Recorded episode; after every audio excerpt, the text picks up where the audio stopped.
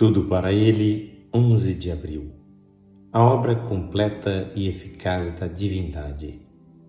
Se fomos unidos à semelhança de sua morte, certamente também seremos à semelhança de sua ressurreição. Romanos 6, 5. Participação na ressurreição. A prova de que experimentei a crucificação com Jesus é que tenho uma semelhança definida com ele o Espírito de Deus entrando em mim reorganiza minha vida pessoal diante de Deus.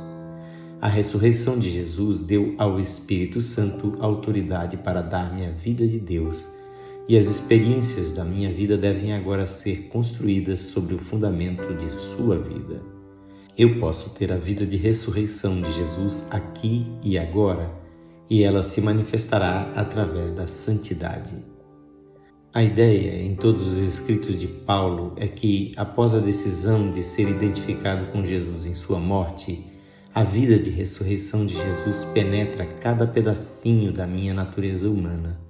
É preciso a onipotência de Deus, sua divindade completa e eficaz, para viver a vida do Filho de Deus em carne humana. O Espírito Santo não pode ser aceito como hóspede em apenas um cômodo da casa ele invade tudo.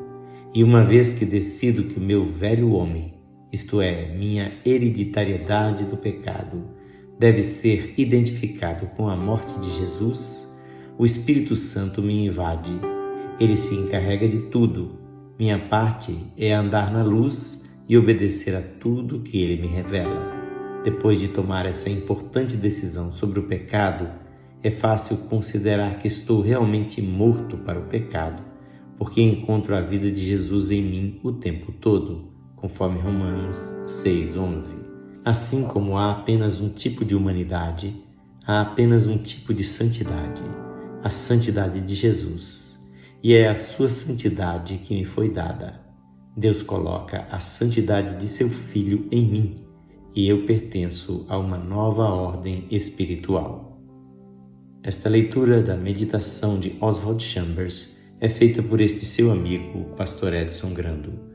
Que o Senhor Jesus encha sua vida com seu Santo Espírito.